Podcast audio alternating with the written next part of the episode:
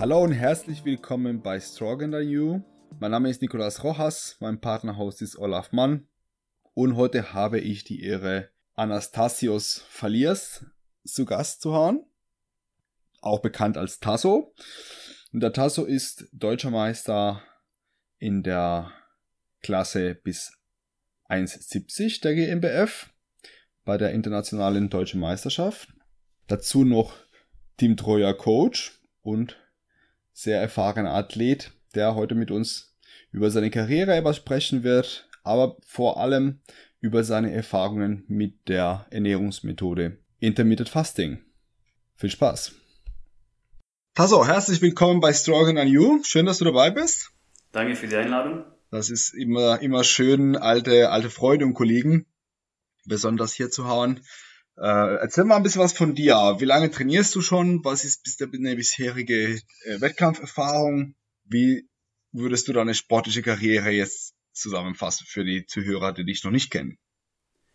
Also zuerst mal vielleicht zu meinem Namen. Ich heiße Anastasios Falias. Die meisten kennen mich unter Tasso oder nennen mich auch Tasso. Das Sommer 1 heißt ich auch auf Instagram. Ähm, ich trainiere jetzt schon seit, seitdem ich 16 bin, also seit 15 Jahren. Hatte auch schon, boah, ich habe es ich hab's vorhin mal zusammengerechnet. Ich glaube, über 10 Wettkämpfe waren es bisher. Seit 2014 Wettkampfathlet. Ähm, GNBF-Athlet, auch seit 2014. Ja, vielleicht zu den, zu meinen besten Platzierungen bisher in den Wettkämpfen war auf jeden Fall 2018 bei der internationalen deutschen Meisterschaft der GNBF habe ich den ersten Platz gemacht. Mhm, das war die ähm, Leichtgewichtsklasse, wenn ich mich richtig erinnere, oder? Genau, das war die Leichtgewichtsklasse. Beziehungsweise da war es, glaube ich, ähm, Groß. größten geordnet, genau, Groß. bis 1 Meter, bis 1 Meter 70. Vielleicht zu meinen, zu meinen Stats noch, ich bin 1,69 groß, passe also perfekt in die bis 1,70 Klasse rein. Wettkampfgewicht ist so mittlerweile um die 75 Kilo angefangen. Also die ersten Wettkämpfe war es noch bei 71 Kilo, glaube ich sogar. Mittlerweile sind es 75 Kilo. Ähm, Off-Season-Gewicht, ja, ich bin aktuell seit einem Jahr in der Off-Season. 83 Kilo wiege ich zurzeit. Ähm, wird auch nicht viel mehr, vielleicht maximal 85 Kilo. Also bin so gut 10 Kilo über Wettkampfgewicht eigentlich in der Off-Season. Ist eine gute, gute Differenz. Da fühlt man sich noch ganz, ganz gut und sieht ja, aber genau. auch anständig aus. Ja, das ist, mir, das ist mir wichtig, dass ich dann nicht in der Wettkampfdiät dann so lange diäten muss, weil ich habe alles schon gehabt, lange Diäten, kurze Diäten und kurze Diäten machen einfach mehr Spaß. ja, und vor allem, es ist einfach mit mehr Ungewissheit verbunden. Also man weiß gar nicht am Ende, wie das aussehen wird, wie viel Kilos noch runter müssen. Es ist super anstrengend für den Körper, so ein halbes Jahr Diät. Also es ist schon bequemer, wenn man sagt, ich muss nur 8 Kilo, 10 Kilo runter, als ich muss 20 Kilo runter, was jetzt unter Wettkampfathleten nicht so selten ist. Ja klar, das ist, ich betreue ja selber Athleten und habe auch jetzt einen Athleten, der dann mehr abnehmen muss und dann geht halt die Diät schon vorher los oder, oder früher los und man muss ein bisschen radikaler reingehen, dass man am Ende das Gewicht dann, dann auch erreicht. Und ist auch schwer, schwerer abzuschätzen, wenn, wenn der KFA am Anfang halt relativ hoch ist, ist halt, kann man nicht leicht abschätzen, wie viel Kilogramm am Ende übrig bleiben oder auf wie viel man runter muss letzten Endes. Ja, ja, das macht das Ganze wesentlich, wesentlich schwieriger und wesentlich anstrengender auf jeden Fall. Da bin ich ganz bei dir. Bin auch der Meinung, so 10 Kilo ist eine gute Zahl, vielleicht auch 12, auch viel mehr sollte es aus meiner Sicht definitiv nicht werden. Yeah. Ja, also deutscher Meister der GmbF. Du hast auch schon mal Profi-Wettkämpfe gemacht, wenn ich mich Ja, genau. Das war 2015, habe ich bei der ersten GNBB-Meisterschaft mitgemacht. Da bin ich, habe ich den dritten Platz belegt hinter einem Patrick Teutsch und Daniel Gildner.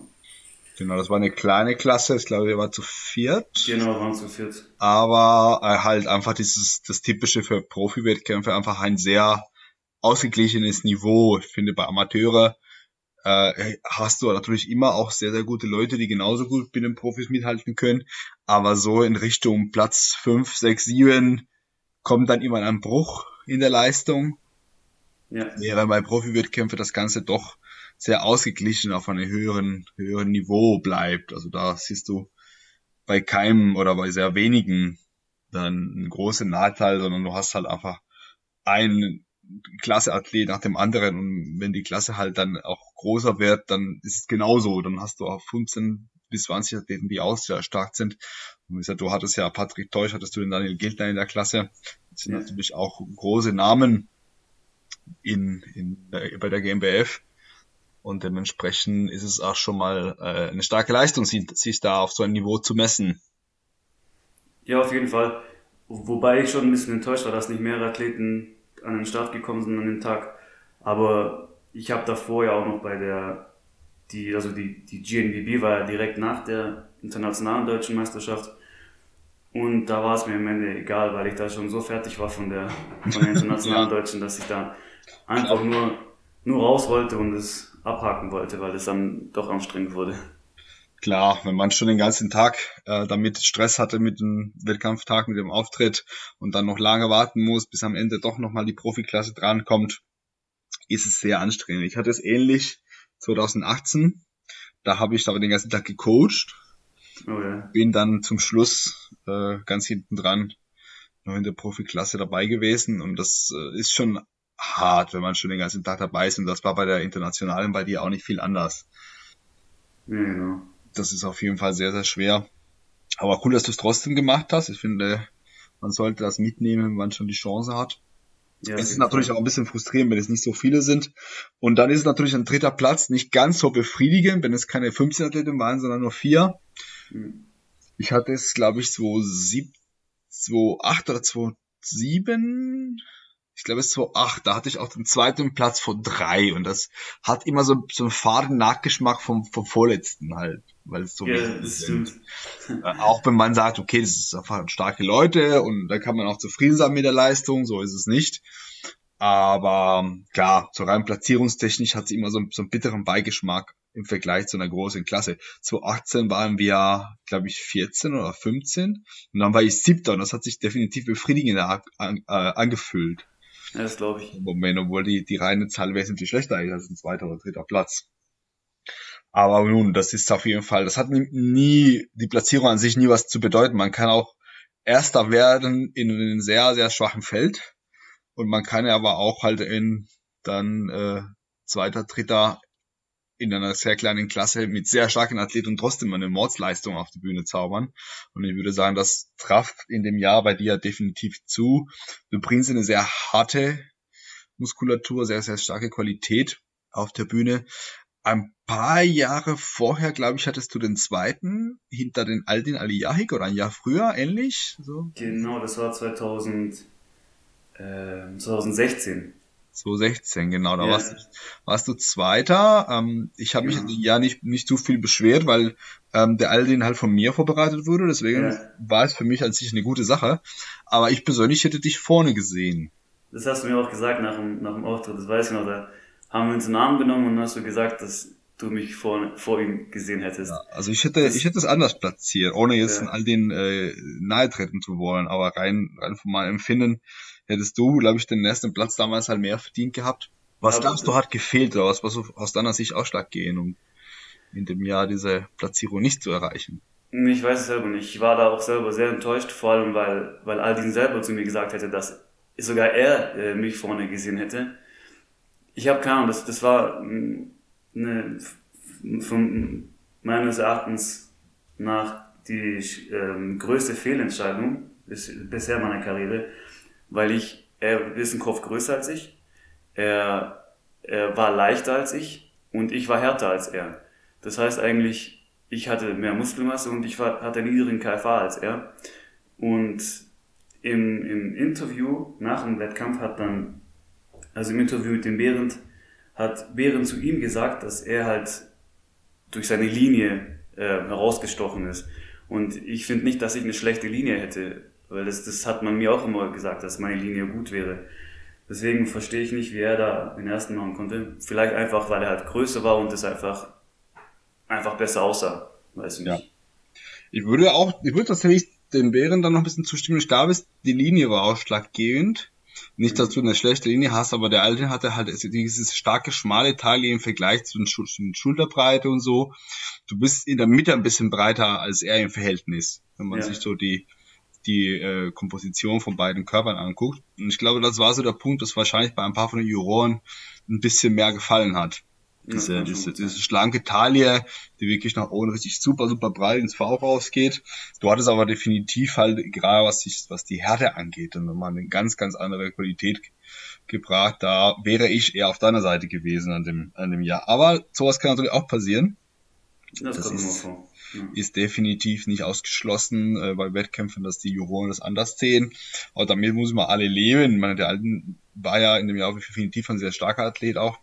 Auf jeden Fall. Ähm, und da muss man natürlich die Enttäuschung auch ein bisschen wegstecken können. Das ja. hat man dir ja auch damals angesehen, dass du nicht ganz so zufrieden ja, warst. Ich, ich glaube, die, die Zuschauer, damals hatten wir noch diese starke Trennung zwischen Vorwahl und Finale, glaube ich noch. Ja, genau. Da war noch viel Zeit dazwischen. Wahrscheinlich hattest du schon in der Zwischenzeit so ein bisschen damit gerechnet, weil die, weil das Feedback so war, dass die meisten Leute dich vorne gesehen hätten. Ja, also, also wie gesagt, es waren andere Athleten, auch auch er selber hatte, hat gesagt, dass, dass ich, eine, dass ich halt besser in Form wäre. Auch Zuschauer sagten, dass die auf jeden Fall den ersten. Aber ja, das kann halt immer so kommen. Es liegt halt nicht in unserer Hand. Ja, ja, das ist auch richtig so. Ja, was hast du für Pläne noch, also Wettkampftechnik? Ich meine, du bist ja, du bist ja deutscher Meister, du bist Profi. Ähm, hast du irgendwas vor äh, in absehbarer Zeit, unabhängig ist von den von den äh, Corona-Beschränkungen, sag ich mal? Ja, wenn, wenn Corona nicht gewesen wäre, dann wäre ich ja letztes Jahr auch ähm, gestartet bei der internationalen deutschen Meisterschaft. Ich war in der Vorbereitung und musste dann irgendwie ein paar Wochen vorher dann einfach die Vorbereitung abbrechen, weil, ja, weil der Wettkampf nicht mehr stattgefunden hat. Das äh, hat mich ein bisschen enttäuscht, weil ich da, ich glaube, ich war schon, schon acht Wochen vorher besser in Form als, als in allen Wettkämpfen bisher. Und die Form hätte ich gerne einen Punkt gebracht, weil ich glaube, das wäre dann ein neues Level gewesen für mich. Fand ich sehr schade, aber trotz alledem will ich jetzt nicht irgendwie die Wettkampfkarriere an den Nagel hängen. Ich bin okay. jetzt auch nicht, noch nicht so alt, ich bin jetzt 31 Jahre alt. Ich meine, ja, ich kann natürlich nicht wie, wie früher jedes Jahr starten oder alle zwei Jahre. Ich merke schon, dass ich dann mindestens eine Saison aussetzen muss, um wieder einigermaßen fit zu werden besser zwei Saisons, dann kann ich auch mehr Muskelmasse aufbauen. Aber wann ist jetzt der nächste Wettkampf sein wird, das kann ich jetzt noch nicht sagen. Es sind gerade in meinem Leben andere Prioritäten, Hausbau, Familie. Ich weiß nicht. Ich bin da meistens spontan. Das kann sein. Will, wird sich zeigen. Ja, genau, kann sein nächstes Jahr. Kann auch sein erst in fünf Jahren. Wird sich zeigen. Ja, und Hausbau und Familie, das kann natürlich erstmal viel Zeit in Anspruch nehmen. Ja. Bis das so weit gefestigt ist, dass man sagt, okay, jetzt kann ich, kann ich wieder einen Wettkampf angehen. Ja, das ist im Moment dann schwer zu sagen. Also in, in Juli wäre jetzt der nächste angesetzte Wettkampf von der GmbF. In Oktober dann der nächste, dann die IDM. Dieses Jahr vertauscht. Normalerweise wäre Frühjahr oder Sommer sozusagen die IDM und in Herbst die DM. Und diesmal ist es verkehrt herum. Für die Zuschauer, die es nicht kennen, der Unterschied ist hauptsächlich, dass die in der, auf der deutschen Meisterschaft die internationale Athleten separat starten. Also es ist eine Meisterschaft rein für deutsche Staatsangehörige. Und die äh, Athleten aus dem Ausland starten in einer separaten Klasse, die offen ist, keine, kein Gewichtslimit. Und äh, in der IDM gehen die internationalen Athleten gemeinsam mit den deutschen Athleten in den gleichen Klassen, die nach Größe sortiert sind, aber nicht nach Gewicht, wie bei der DM. Dieses Jahr hätte, das, hätten wir das getauscht. Wahrscheinlich, also ich nehme es an, ich weiß es nicht, aber wahrscheinlich auch aufgrund der Pandemiesituation, dass die Deutsche ohne internationale Athleten leichter stattfinden kann. Das heißt, wir mussten nicht Leute aus dem Ausland herholen oder haben wir weniger dieses, dieses zusätzliche Problem, dass die Leute aus dem Ausland anreisen und vielleicht in Oktober die Lage eventuell etwas leichter wäre und dann es, es einfacher wäre, dass Athleten aus dem Ausland extra anreisen. Also ich nehme an, dass das ein bisschen eine Rolle gespielt hat, um den Tausch zu machen. Ja, genau, und, das, und jetzt für die, für die Deutsche in Juli werden wahrscheinlich aber noch sehr, sehr starke Einschränkungen gelten. Unter anderem entweder sehr wenig oder gar kein Publikum. Wie siehst du das mit dieser Konstellation? Wärst du bei so einem Wettkampf dabei oder sagst du, boah, so ohne Publikum, weiß ich nicht. Ich habe mir erst gestern darüber Gedanken gemacht, dass ich das eigentlich selber nicht so motivierend finden würde, wenn ich da vor niemandem stehen würde, nur vor den, vor den Judges. Aber wenn man dann schon in der Vorbereitung ist, dann zieht man es auch durch. Also wenn man sich fest vornimmt, da an dem Wettkampf zu starten, dann ist es am Ende einem egal, ob da jetzt, äh, ob man es vor niemandem postet oder ob man vor tausenden von Leuten postet, glaube ich. Ich habe selber einen Athleten, der, der in, in der deutschen Meisterschaft teilnehmen will. Und also wir ziehen die Vorbereitung durch, solange bis es dann heißt, der Wettkampf findet statt oder findet nicht statt. Ja, also du hast auf jeden Fall jemanden dabei. Also du bist auch als Coach, da können wir gleich nochmal darauf zurückkommen.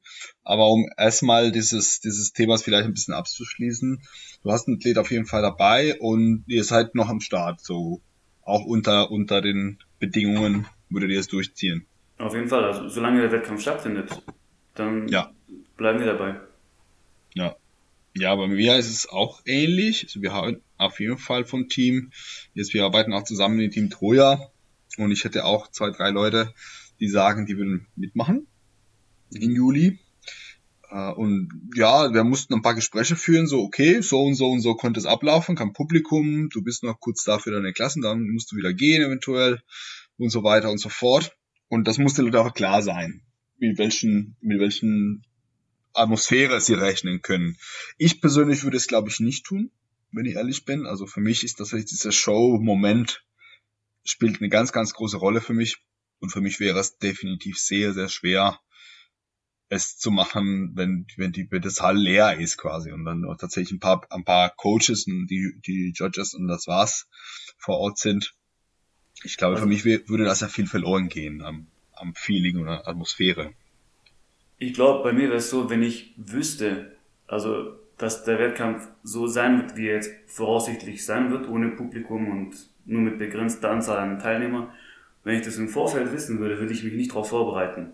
Aber wenn ich die Vorbereitung schon angefangen hätte ja. und es dann geheißen hätte, okay, begrenzte Teilnehmeranzahl und keine Zuschauer, dann wäre es mir egal. Dann hätte ich es einfach durchgezogen, weil ich ja schon in der Vorbereitung gewesen bin, schon mich quasi angestrengt habe und dann hätte ich es auch durchgezogen. Ja, aber ich glaube in dem Fall auch. Also wenn ich es nicht wusste und es einfach so kommt, aus welchen Gründen auch immer, aber wenn ich eigentlich schon fertig bin, dann klar, dann würde ich glaube ich durchziehen. Also ich würde glaube ja. ich nicht so äh, sagen halt noch noch im Backstage-Bereich sagen, okay, jetzt nicht mehr. Dann, dann, also dann schon, das sind wir schon da, was soll's. Aber im, im Vorfeld würde ich es lassen, ja. Genauso wie bei dir. Ich wäre froh gewesen, wenn es letztes Jahr auch so gewesen wäre, dass dann keine Zuschauer, also bei der Deutsch, bei den internationalen wenn es, wenn es trotzdem stattgefunden hätte, ja. nachdem du dich vorbereitet hattest. Genau. Verstehe ich, klar. Verstehe ich, wenn da schon so viel Mühe reingesteckt wurde, ja. ähm, dann zieht man es auch durch. Da bin ich ganz bei dir. Und du bist also Coach auch? Seit wann bist du am Start mit dem Coaching? Ja, also seit, seit ähm, letztem Jahr bin ich auch im Team Troja als Coach. Coaching habe ich schon, ja, mache ich eigentlich schon länger her, schon, schon länger, aber nur so nebenher, nicht so, im, nicht wirklich mit, mit, im, mit richtigem Fokus. Ja, seit letztem Jahr dann richtig ähm, auch Wettkampfvorbereitung und auch ähm, andere Athleten. Ich habe einen, der ist Powerlifting orientiert, den ich coache, läuft auch ziemlich gut mit ihm. Ja, aber es ist wirklich intensiv seit, seit letztem Jahr. Okay, relativ, relativ neu. Das ja. Äh, finde ich auf jeden Fall eine gute Sache, dass du dir erstmal auch die eigene Karriere, das mal eine Weile so ein bisschen mehr im Vordergrund gestellt hast, ja. viel Erfahrung gesammelt hast und jetzt halt so ein bisschen größer ins Coaching einsteigen möchtest. Das war mit einem Grund, warum wir gesagt haben, wir arbeiten so ein bisschen zusammen, kooperieren, ähm, zügeln uns eventuell Athleten hin und her, wenn es geografisch besser passt, wenn man jemand ja. so in deinem Raum, das wäre so Ulm, wenn ich richtig genau. habe. Genau. So ganz im Süden, dass man sagt, okay, da habe ich immer für dich genau um die Ecke. Das ist natürlich super praktisch. Und vor allem, was, was bei uns im Team besonders äh, hervorzuheben ist, ist die Zusammenarbeit am Wettkampftag selbst. Also mhm. wir versuchen alle Athleten so ein bisschen gemeinsam durchzuboxen und Thema Farbe dann aufwärmen und ein bisschen das Posing für, für die Bühne koordinieren, dass wir da uns ein bisschen unter die Arme greifen und dementsprechend. Einfach komplett der, der Teamauftritt einfach. Das stärkt ja nicht nur die Athleten, das stärkt ja auch uns als, als Coaches und Genau, das ist auch nochmal ein wichtiger, wichtiger Faktor, dieses, dieses Zusammenhaltsgefühl, ja. die dabei entsteht. Super Sache. Wie gesagt, ich finde es super, dass du jetzt äh, nach, nach viel Erfahrung gesagt hast, ich möchte das ja jetzt auch ein bisschen mehr machen. Äh, ich kenne viele, die schon nach der ersten Saison oder noch vor der ersten Saison relativ viel anfangen mit den Coachen. Und dann hat wir bekommen Besuch, meine Katze hat gerade die Tür aufgekriegt. Deswegen macht's Krach jetzt. Mal gucken. Ähm, genau, und viele starten nach der ersten Saison oder noch vorher schon sehr viel mit Coach. Und ich finde es wichtig, dass die Athleten erstmal selbst Erfahrungen sammeln. Und zwar mehr als einfach nur, ich hatte jetzt eine gute Saison, sondern dann idealerweise eher so drei, vier, fünf.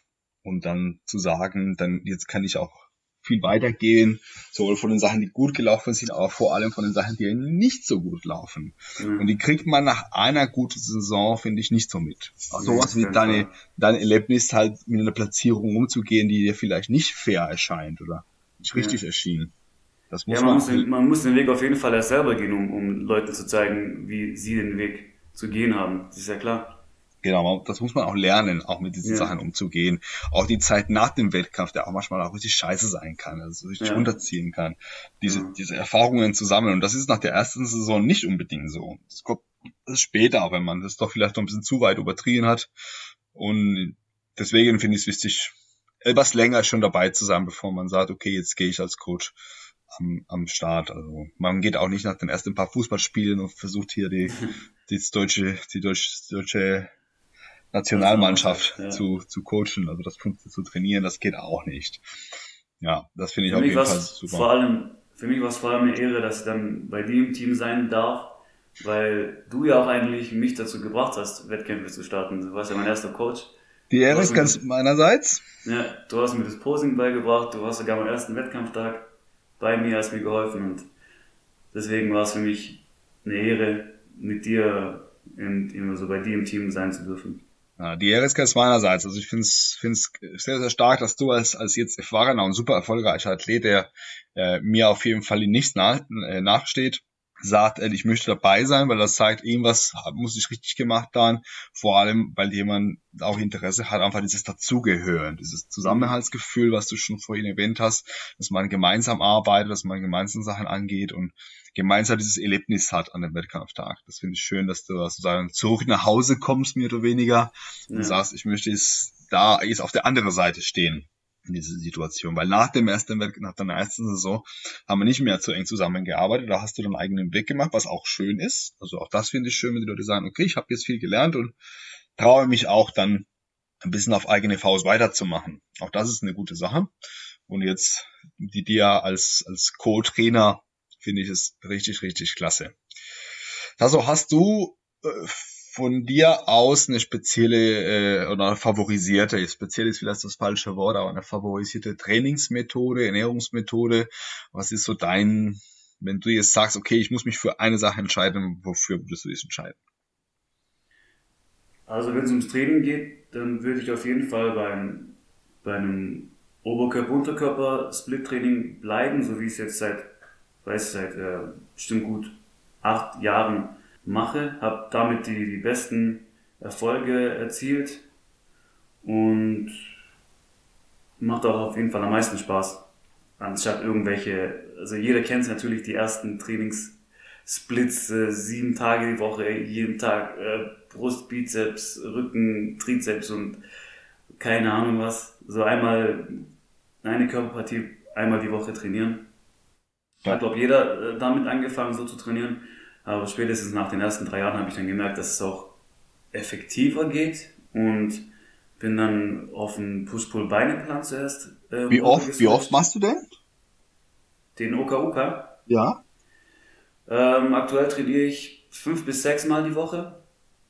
Okay, auch das ist auch schon nochmal, also von der Frequenz her auch auf jeden Fall sehr hoch. Ja, also es war schon, es gab schon Zeiten, wo ich ein bisschen, bisschen also intensiver trainiert habe und ähm, auf jeden Fall die sechsmal äh, die Woche trainiert hatte. Jetzt sind schon eher Tendenz Richtung fünfmal die Woche, weil ich einfach merke, dass ich auch mehr Erholung brauche, weil ich nicht mehr der Jüngste bin und dann kann ich einfach nicht Beine trainieren und dann zwei Tage später nochmal die Beine trainieren. Das äh, Geht ja, manchmal nicht. Zumindest nicht mit dieser Intensität. Das wollte ich auch gerade sagen. Also mich würde das, glaube ich, zersägen, wenn ich versuchen würde, sechsmal die Woche an, an Ober-Unterkörper intensiv zu trainieren. Da würde ich auf jeden Fall nicht, nicht mitkommen. Einerseits ist das Alter ein Thema und andererseits, was ähm, der Frank Fraumer, die, die Folge äh, mit ihm kam ja erst diese Woche raus, ist ganz frisch. Und er meinte auch, klar, je, je besser du wirst, desto intensiver, desto mehr Gewichte kannst du bewegen und so weiter, desto mehr Erholung brauchst du unter Umständen. Ja. Weil einfach dein, dein Tank wird immer größer, der wird aber genauso leer wie am Anfang und du brauchst einfach mehr Zeit, bis du den Tank wieder auf den Niveau gebracht hast wie vor dem Training. Und dementsprechend ist es vielleicht für ein sehr intensives Training mit diesen äh, kleinen Splits in, in einem Zweiersplit brauchst du eventuell dann doch einen Tag länger, um wieder einsatzfähig zu sein. Ja, wenn ich mich dran zurückerinnere, vor vier Jahren war das kein Problem, dreimal die Woche Kniebeugen und Kreuzheben zu machen. Das war, ja. war kein Problem. Und jetzt äh, fällt es mir schwer, zweimal die Woche zu beugen. Ich kenne es, es, es spricht mir ja genau aus der Seele. Also ich habe genau ja. das, das gleiche Problem, da brauchst du bei Bandschirmen einfach länger. Aber klar, je, je, besser du wirst, desto eher wirst du wahrscheinlich dich so dermaßen belasten können, dass dann nicht mehr mit einem Tag oder zwei genug ist. Der andere, der auch sehr intensiv und hochfrequent trainiert ist, natürlich der Fabian Buchert. Ja.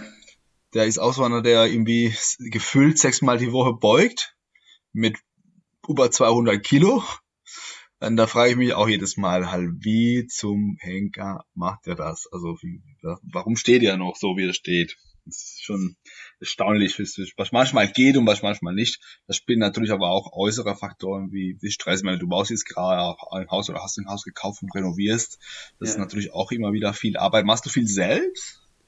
Äh, ich habe nicht, also ich habe alles, was ich, ich bin nicht wirklich begabt darin, Häuser zu renovieren. Also ich habe das, war jetzt mein erstes Haus, was ich gekauft habe und das erste Mal, dass ich mich damit befasst habe.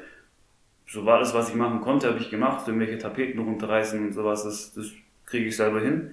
Aber wenn es dann ums Verputzen geht oder um irgendwelche genau. Elektronik, da lasse ich die ja. Finger von. Okay, ja, das, das Grobe hast du selbst gemacht, das habe ich genau. damals mit meiner, mit meiner Ex-Frau auch gemacht. Also wir haben die Tapete, die alte Tapete runtergemacht, aber die neue Tapete hat dann dementsprechend der Maler drauf gemacht und so. Also alles, die, die grob arbeiten und ein bisschen Bauschutt entsorgen und so, da habe ich ein bisschen mit angepackt. Aber mhm. für, das, für die Neugestaltung war tatsächlich die, waren die Profis dann gefragt. Aber so ist natürlich auch nochmal ein Stressfaktor oder eine, eine gewisse Arbeit, die dahinter steckt. Du musst, auch, du musst dich mit den Leuten treffen, du musst Sachen aussuchen, du musst entscheiden, welche Steckdose und wo die hinkommen und so weiter. Und das schluckt natürlich auch Zeit, auch genau. wenn es nicht so körperlich. Und vor allem musst du halt dann ähm, Probleme lösen können, wenn es dann darum geht, dass wenn irgendwelche Probleme auftreten. Was machen wir jetzt damit? Das funktioniert ja. nicht. Äh, wir genau. haben hier ein Problem. Ich kann da nicht bohren, ich kann das nicht machen. Genau. Ja. Und das ist, das ist natürlich Stress und das raubt natürlich immer wieder ein bisschen Regeneration auch weg. Ja. Wie ist es bei der Ernährung? Hast du da so, einen, so einen speziellen äh, Philosophie oder? Also aktuell ernähre ich mich eigentlich halt nach. Ich, ich tracke meine Makros schon seit seitdem ich eigentlich trainiere und will auch damit nicht aufhören. Nicht, weil ich es nicht kann, nur weil, weil es mich, sobald ich es nicht mache, ähm, zähle ich die, die Makros im Kopf nach und das macht dann für mich keinen Unterschied, ob ich jetzt die in die App eintrage oder ob ich es äh, mir im Kopf merke. Das ist, ist mir lieber, wenn ich deshalb einfach mein Essen abwiege und das alles eintrage, dann ist alles äh, geregelt. Was ich, was ich früher gemacht habe, war intermittierendes Fasten, habe ich ziemlich lange gemacht aber noch bevor ich berufstätig war, also als Student, ähm, ja, das habe ich aber auch nur gemacht, weil halt äh, aus der Notwendigkeit her einfach. Irgendwann mhm, mal Inwiefern? Halt, ähm, ja, wenn man dann mal seine, also in der Vorbereitung seine Kalorien immer reduzieren muss, kommt man an den Punkt, wo man, wo es sich nicht mehr lohnt, öfters am Tag zu essen, vor allem wenn man so wie ich gerne viel isst. Mhm. Äh, ja, war dann einfach die einzige, die einzige Ernährungsform, die Sinn gemacht hat, das intermittierende Fasten. Um mehr zu essen? So auf einmal um oder? Mehr auf einmal essen zu können, ja. Ja, also, also, dann, also so eine richtig große Mahlzeit, so ein richtiges Fest genau, sozusagen zu haben. Genau. Und dass es nicht so viele kleine Mahlzeiten sind, weil genau. es so unbefriedigend war. Ja, und es hat einfach in meinen Lifestyle damals gepasst, weil ich, wie gesagt, Student war. Ich konnte so lange schlafen, wie ich will. Ich bin morgens aufgestanden und hatte nicht wirklich Hunger und habe dann äh, das Essen so weit nach hinten schieben können, bis ich dann wirklich Hunger hatte. Und das war dann halt diese typischen 16 Stunden Fastenzeit. Ja, genau. Ja. Und damit kommen wir eigentlich zu dem Thema, was ich mit dir ein bisschen vertiefen wollte, und zwar genau dieses intermittierende Fasten, weil du das mal gemacht hast und jetzt nicht mehr. Und ich dachte, ja, das wäre auf jeden Fall eine schöne Erfahrung, worüber wir reden können. Wie kam es dazu, dass du damals gemacht hast und warum nicht mehr und welche Unterschiede du vielleicht wahrnimmst. Erstmal an sich gibt es ganz viele Unterschiede zwischen äh, die Fastenstrategien. Du hattest wie viele Stunden Fasten auf wie viele Stunden Essen? Ich glaube, es waren 16 Stunden Fasten. Dann hatte ich eine kleine Proteinmahlzeit. Das war dann meistens vorm Training habe dann trainiert und dann halt nach dem Training dann die restlichen Kalorien mhm, genau. aufgebraucht. Ja. Also, so eine 16, 16, ja, 16, 16 zu, 16 zu 8. Genau, ne? ich habe ja auch ganz andere gefunden, teilweise mit einer Mahlzeit am Tag. Okay, okay kurz ja. Englisch mit O im AD, also One Meal a Day. Und äh, 24 habe ich auch gefunden. Mhm. Aber also gibt es ganz unterschiedliche Vorgehensweisen. Alles fällt unter das intermittierende Fasten. Insofern, dass man einfach halt eine große, große Zeit hat ohne Essen, inklusive die Schlafstunden in der Regel und dann eine, ein mehr oder weniger kleines Zeitfenster zum Essen, der sich zwischen halt eben eine Mahlzeit und vier bis acht Stunden, dann sind so die gängigsten, die gängigsten Methoden. Du hattest den 16 zu 8 und damals aber auch eher aus auch als aus Genussgründen zum Teil. Du wolltest einfach eine richtig große Mahlzeit haben und schon dann, dann ein kleines Fest feiern können am Tag. Genau. Das war mit einem Grund. Gab es andere Gründe, auch unter anderem auch die, die äh, ernährungsphysiologischen vielleicht. Nee, nicht wirklich. Also es war eigentlich der Hauptgrund war schon der, die Tatsache, dass ich einfach dann abends nach dem Training, wenn der Tag quasi dann gelaufen war und ich dann die, die, das Schwere geschafft hatte, mich dann belohnt habe mit einer Mahlzeit und ich dann einfach mit dem vollen Magen dann ins Bett gehen konnte. Ja, das war eigentlich der, der Hauptgrund. Und ich muss sagen, es viele sagen, dass, dass da, dass sie da irgendwelche positiven Effekte dabei verspürt haben durchs Fasten, weiß ich, besseren Schlaf und ähm, mehr Kraft. Aber das habe ich alles nicht gemerkt. Also für dich hat es keinen keinen Unterschied ausgemacht in der Leistung oder? Nee, also vor allem. In der Körperkomposition. Ja, genau. Vor allem, wenn ich es wenn ich's jetzt vergleiche mit, mit, mein, mit meiner jetzigen Ernährungsweise. Ich habe, ich glaube, sechs Mahlzeiten am Tag. Äh, ich kann meine, meine Form nach wie vor gut halten. Ob ich jetzt äh, nur zweimal am Tag esse oder, oder sechsmal, das Ausschlaggebende ist einfach die Kalorienzahl. Und ob, ob ich jetzt zwei, eine kleine und eine große Mahlzeit habe mit, den, mit, sagen wir mal, 3000 Kalorien oder was, und ob ich die jetzt auf sechs Mahlzeiten verteile, spielt absolut keine Rolle. Ja, also das wäre also meine Tendenz aus, aus, den, aus der Datenlage.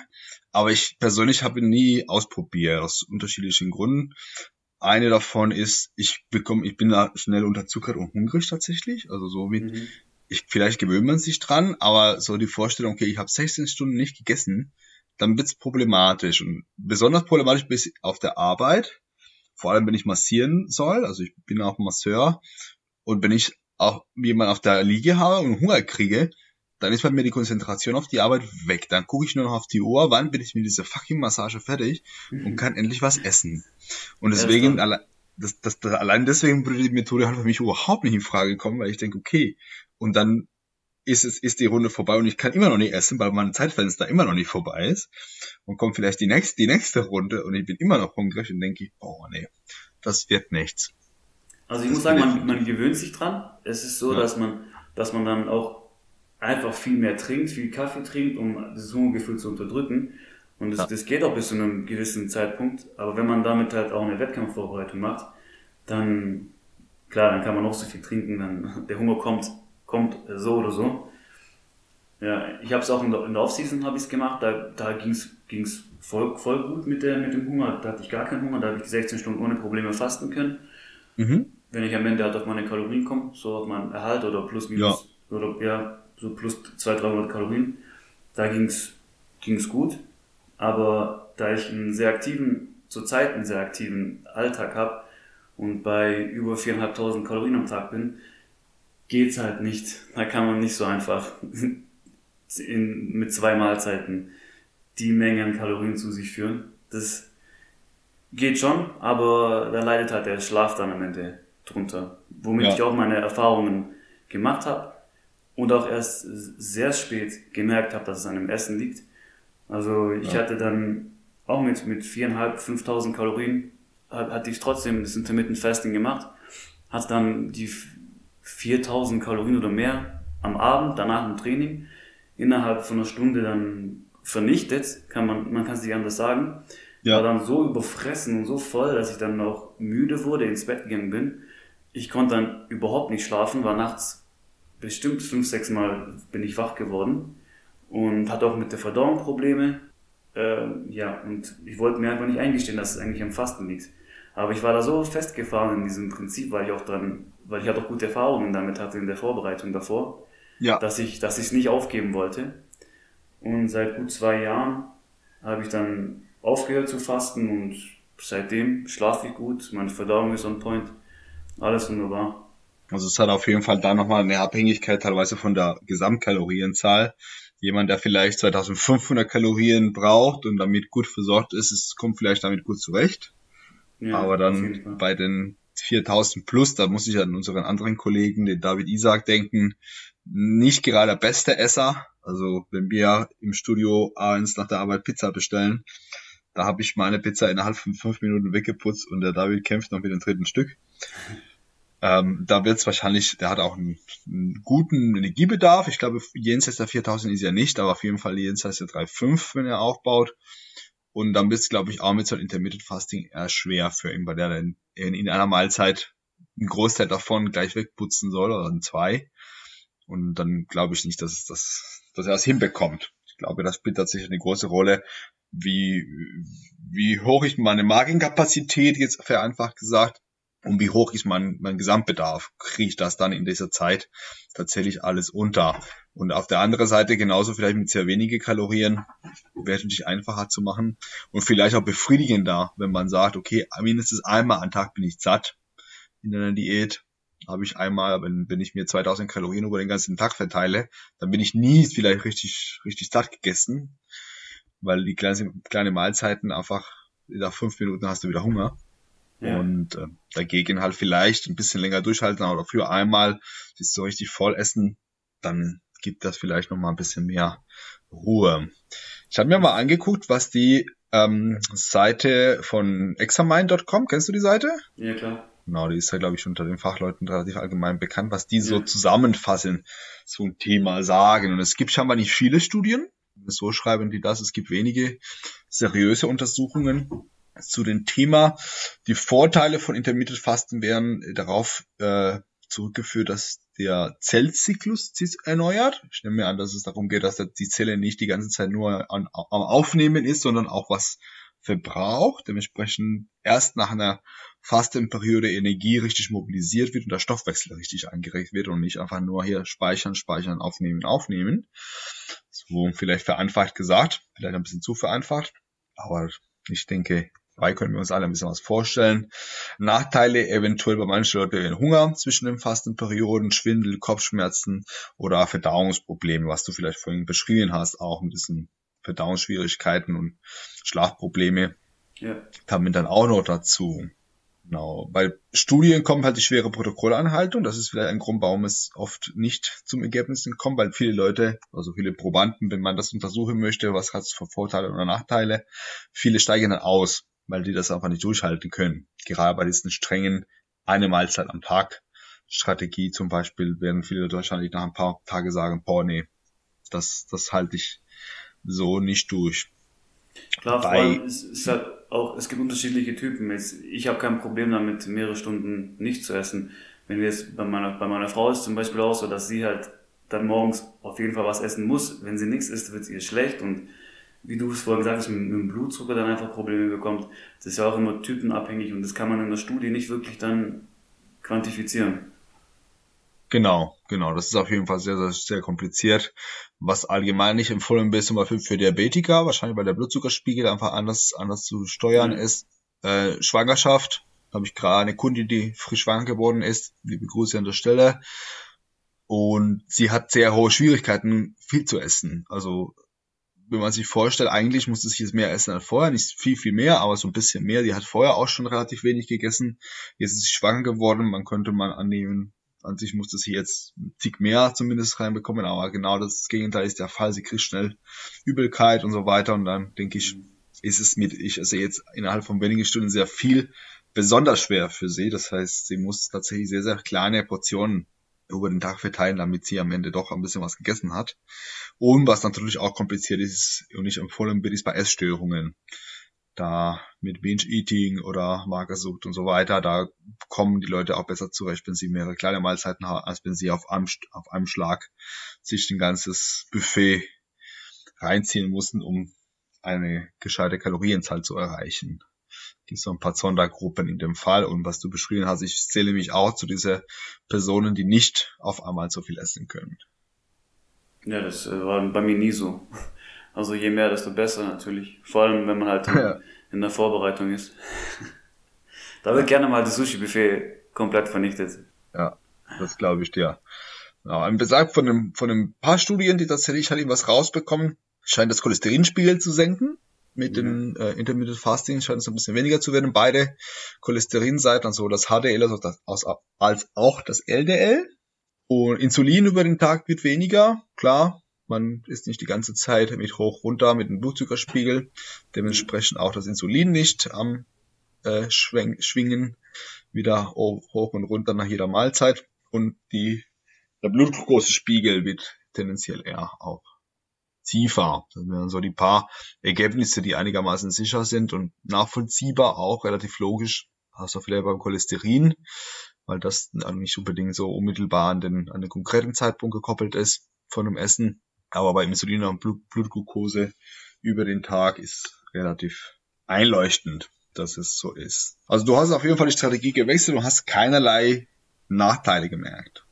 Nachteile nicht, also ich würde schon sagen, dass ich da sogar Vorteile ähm, gemerkt habe, aber auch nur aufgrund der Tatsache, dass ich einfach die hohe Kalorienzahl nicht mit zwei Mahlzeiten zu mir nehmen konnte. Mhm. Aber also bei nicht irgendwie, dass ich merke, dass mein, meine Insulinsensitivität besser geworden ist oder schlechter geworden ist oder ja, davon habe ich nicht wirklich was gemerkt. Ansonsten alles, alles klar. Also liegt wahrscheinlich dann eher an der reinen Kalorienzahl.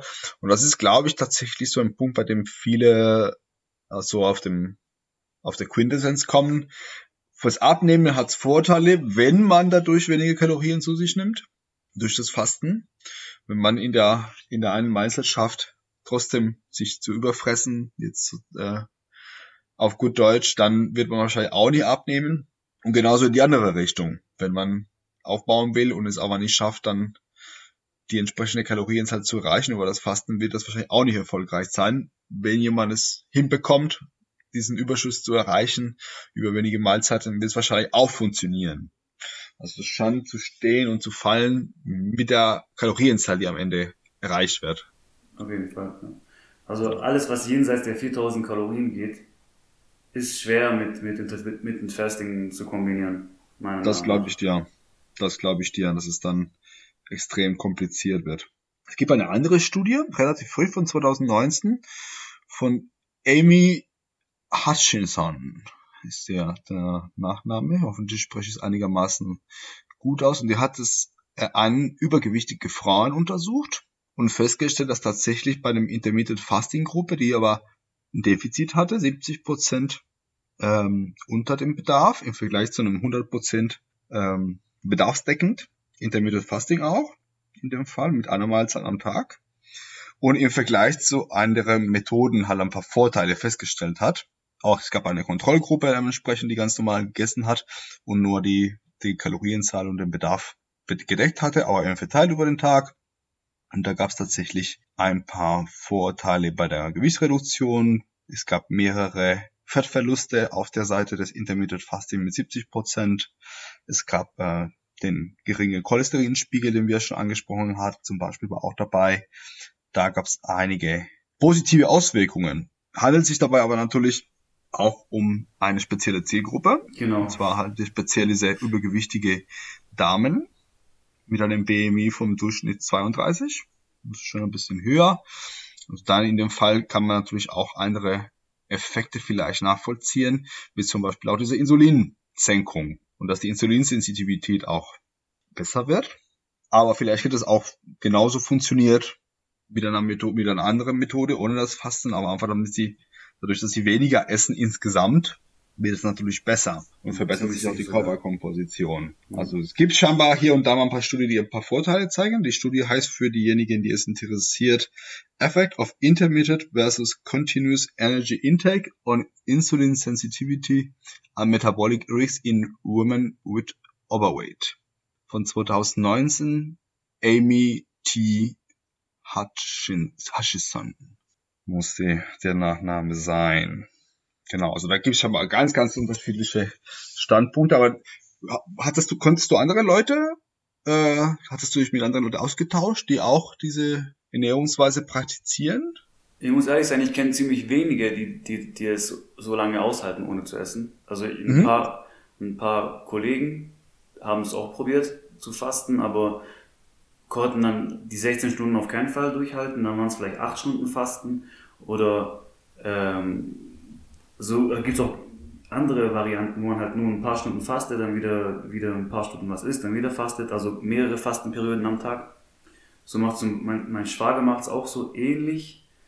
Der kommt halt, hat aber mit, mit Bodybuilding nichts am Hut, muss ich dazu sagen. Ähm, er hat damit auch abnehmen können, aber wahrscheinlich auch nur aus der Tatsache, äh, wegen der Tatsache, dass er halt dadurch be sich bewusster ernährt oder sich mal äh, vor Augen hält, was er isst weil bei den meisten ist es einfach so, beim, bei einem Otto Normalbürger, sag ich mal, ist es so, dass er halt einfach dann isst, wenn er hungrig wird oder wenn er halt, oder wenn er halt essen muss, weil er halt sich daran gewöhnt hat, zu irgendwelchen Uhrzeiten zu essen. Und wenn man sich dann einfach mal vor Augen hält, dass wenn man isst, sich Kalorien zuführt, dass man da vielleicht ein bisschen bewusster wird und dann halt auch vielleicht mal auf kaloriendichte Lebensmittel verzichtet und man deswegen abnimmt. Also nicht nicht wegen des Fastens per se, sondern eher, weil man sich einfach bewusst ernährt. Klar, das richtet die Aufmerksamkeit und man sucht sich wieder die Sachen ein bisschen äh, genauer aus, was man essen will und wie viel man essen will, als wenn man einfach so über den Tag immer wieder das erste greift, was gerade so äh, auf der Hand liegt. Ja, genau. Sozusagen. Ja, das ist auf jeden Fall ein, ein äh, wichtiger Faktor. Das scheint auf jeden Fall viel mit der mit der Gesamtkalorienzahl zu tun zu haben und so mehrere Fastenperioden am Tag, das klingt schon fast ein bisschen in Richtung normale Menschen, die dreimal am Tag essen. Ansonsten lerne ich immer wieder ein paar Leute kennen, die das mal machen, aber viele sind es jetzt auch nicht. Habe aber oft den Eindruck, dass es so, auch so ein bisschen so einen religiösen Charakter hat. Also es hat schon, schon einen Ritualcharakter und die Leute stehen einfach grundsätzlich dahinter. Ja, das war bei mir früher schon auch. Also ich habe dann, ich stand schon dahinter, habe es auch noch gerne gemacht. Ja. Weil das, das, das Gute war halt, es, es, ich fand es immer motivierend, dass man, dass man dann sich am Ende des Tages auf die große Mahlzeit freut. Und das, aber das, das driftet schon leicht in eine, Ess, in eine Essstörung rein, muss ich sagen, weil man sich dann schon den ganzen Tag ausgemalt hat, boah, was esse ich dann, was esse ich zuerst, was esse ich noch, kann ich noch ein Eis essen oder kann ich noch die Tafel Schokolade essen dann befasst, befasst, man sich, befasst man sich den ganzen Tag einfach mit, mit, dem, mit der Mahlzeit nach dem, ja. nach dem Training. Und es war schon ein bisschen, bisschen krankhaft, glaube ich. Okay, das ist auf jeden Fall dazu führen kann, dass man sich zu viel mit, äh, mit dem Essen beschäftigt. Ja, auf jeden Fall. Und außerhalb des dafür vorgesehenen Zeitraums, halt, sage mir, einkaufen, kochen, essen, sondern dass man auch außerhalb dieser, dieser Aktivitäten, die unmittelbar mit dem Essen zu tun haben, sich trotzdem damit beschäftigt und darüber Gedanken macht. Ja, genau. Was dann kommen könnte. Andererseits hat man natürlich auch weniger oder man hat mehr Zeit, weil man dann nicht das Frühstück vorbereiten muss, nicht zum Mittag vorbereiten mhm. muss, weil das ist auch eine Zeit, die halt, äh, die man nicht vernachlässigen darf. Ja, das stimmt, aber es ist, es, ich finde es interessant, dass du das nochmal ansprichst, weil klar, einerseits denke ich vielleicht zu viel über meine Mahlzeit nach, andererseits kann auch dazu führen, dass ich mich mit anderen Sachen mehr beschäftigen kann und kontinuierlich halt an, an meinem Job, an meinem Privatleben oder so arbeiten kann, ohne es ständig da zu unterbrechen, um nochmal zu essen. Ja. Das also Wichtige ist halt, dass man halt beschäftigt sein muss. Man muss beschäftigt bleiben, um nicht ähm, dauernd ans Essen zu denken. Mhm, ja. Während der Fastenzeit. Ich muss sagen, momentan habe ich so ins, in, an manchen Tagen halt das so ein bisschen kennengelernt, so wie du es beschreibst. Einerseits finde ich es praktisch an manchen Tagen nicht dann nicht zu essen. Das sage, dann lege ich doch lieber ein paar Mahlzeiten zusammen, um jetzt konzentriert auf andere, an andere Sachen zu arbeiten. Und aber die andere Seite mit äh, ich denke drüber nach die ganze Zeit. Ja, das könnte ich mir vorstellen, wenn ich das jeden Tag so mache. Mhm. Das ist, das ist dann halt doch äh, zu viel, zu viel Gedanken einnimmt, mehr als es eigentlich angemessen wäre. Aber ja, dieses ja, nicht, ich muss nicht jede Mahlzeit zubereiten, sondern es, es muss mich nur einmal in der Küche setzen. Das stimmt auch. Es hat seine Vor- und Nachteile. Ich glaube, würdest du mir vielleicht zustimmen, es hängt von der Person ab und von dem Tagesablauf ab. Auf jeden Fall. Ob es, ob es kompatibel ist oder nicht. Jemand, der genau. durch, die, durch die höhere Aktivität dann zu hohen Ver Verbrauch hat und zu hohen Energiebedarf, ist vielleicht nicht so geeignet. Jemand, der nicht so beschäftigt ist, vielleicht auch weniger geeignet, weil er die ganze Zeit ein bisschen nachgrubbeln muss uh, und dieses, Hungergefühl vielleicht mehr spürt und jemand, der einfach an, an Arbeits- oder Privat, Arbeitstechnik oder privat gut abgelenkt ist, aber eher so einen mittleren Bedarf hat, ist vielleicht damit auch ganz gut versorgt. Ja, auf jeden Fall. Mit so ein Intermittent Fasting. Es ist auf jeden Fall auch sehr kompatibel mit einem gutes Sozialleben. Das heißt, man kann in dieser eine Mahlzeit muss man auch so viele Kalorien setzen, dass es so ein bisschen Essen auswärts oder in, in auf, auf Feiern oder so auch gut da reinpasst. Ja, genau. Also ich mache es ab und zu immer noch, wenn ich jetzt zum Beispiel, wenn ich an einem Tag zu viel esse und am nächsten Tag dann bisschen Piano mache, ein paar Kalorien sparen will, dann mache ich schon so, dass ich dann das Frühstück dann ausfallen lasse und dann halt einfach nur dann später esse. Das ist ja auch eine Art Fasten. Oder wenn ja. ich, wenn, weiß nicht, irgendeine Feier ist am Tag, dann esse ich dann halt auch nichts bis zum, bis zum Abend, faste dann die, die 10, 12, 13 Stunden und esse dann halt später eine größere Mahlzeit. Ja, das mache ich tatsächlich auch manchmal, allerdings nicht so viele Stunden. Das sind so doch nur ein, zwei kleinere Mahlzeiten, die dann wegfliegen, damit die eine ein bisschen größer sein kann. Okay. Aber mit so großen Zeiträumen kommen wahrscheinlich eher selten vor bei mir. Aber ich verstehe, verstehe das, was du meinst, das Prinzip dahinter, äh, dass man sich auf diese, auf diese eine Mahlzeit einfach halt konzentrieren möchte und das ein bisschen mehr zelebrieren will und dementsprechend auch ein bisschen mehr davon essen möchte. Das ist auf jeden Fall sehr, sehr sinnvoll. Taso, super Sache, dass du uns einen kleinen Einblick in deiner Karriere, deine Erfahrungen als, als Athlet, jetzt nur mal auch als Coach und vor allem diesen Einblick ins Intermittent Fasting aus der Praxis. Ich kenne es nur aus der Theorie. Von daher habe ich dich gebraucht, um dieses Thema etwas äh, näher zu bringen an den Zuhörern. Das Schlusswort überlasse ich dir. Was möchtest du unseren Zuhörern noch auf den Weg geben? Und vor allem auch, wie kann man dich erreichen, wenn man sich von dir coachen lassen möchte? Also vielleicht erstmal zum, ich mache es mal andersrum, erstes Schlusswort. Es ist, ist für mich sehr wichtig, dass die Leute nicht das machen, was, was ähm, andere ihnen sagen. Dass sie zum Beispiel, wenn ich jetzt zum Beispiel sagen würde, Intermittent Fasting ist der Shit, du musst unbedingt fasten, um erfolgreich zu sein, ähm, würde ich es nicht gut finden, wenn Leute sich daran halten, sondern die Leute sollten sollen das machen, was für sie am sinnvollsten ist, was praktikabel ist, in, in ihren, also in ihren Alltag passt und auch durchgehalten werden kann von den Personen. Es macht ja keinen Sinn, sich irgendwie da den ganzen Tag zu, zu quälen, nur, nur weil, weil ich oder ein anderer sagt, ey, das ist, damit man, ist, man macht damit Erfolg. Genauso wie im Training. Nur weil ich sage, Oberkörper-Unterkörper-Training funktioniert, heißt es nicht, dass es auch für, für jemand anderes funktioniert. Ich komme damit gut klar, ich habe damit meine, meine Erfahrung gemacht und habe es für gut ähm, befunden. Aber die Erfahrung muss jeder für sich selber machen. Das heißt, man sollte immer auf seinen eigenen Körper hören, man sollte es probieren und wenn man merkt, es passt nicht, ich quäle mich, dann auf jeden Fall die Finger davon lassen dabei bleiben, was für einen selbst halt funktioniert. Sei es jetzt mit der Ernährung oder auch im Training. Und ja, wo findet man mich? Natürlich am einfachsten ist es auf Instagram. Da heiße ich Dosoma1. Einfach eine Nachricht schreiben. Ja, und ich antworte eigentlich jedem. Außer es sind irgendwelche äh, 10.000 Follower für was weiß ich was. Ich glaube, jeder kennt die, die man okay, immer bekommt.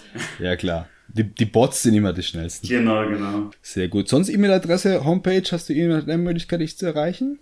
Homepage habe ich keine, noch nicht. Meine E-Mail-Adresse ist ähm, tassotosoma.gmail.com. Aber wie gesagt, am einfachsten einfach über Direct Message Instagram. Sehr gut.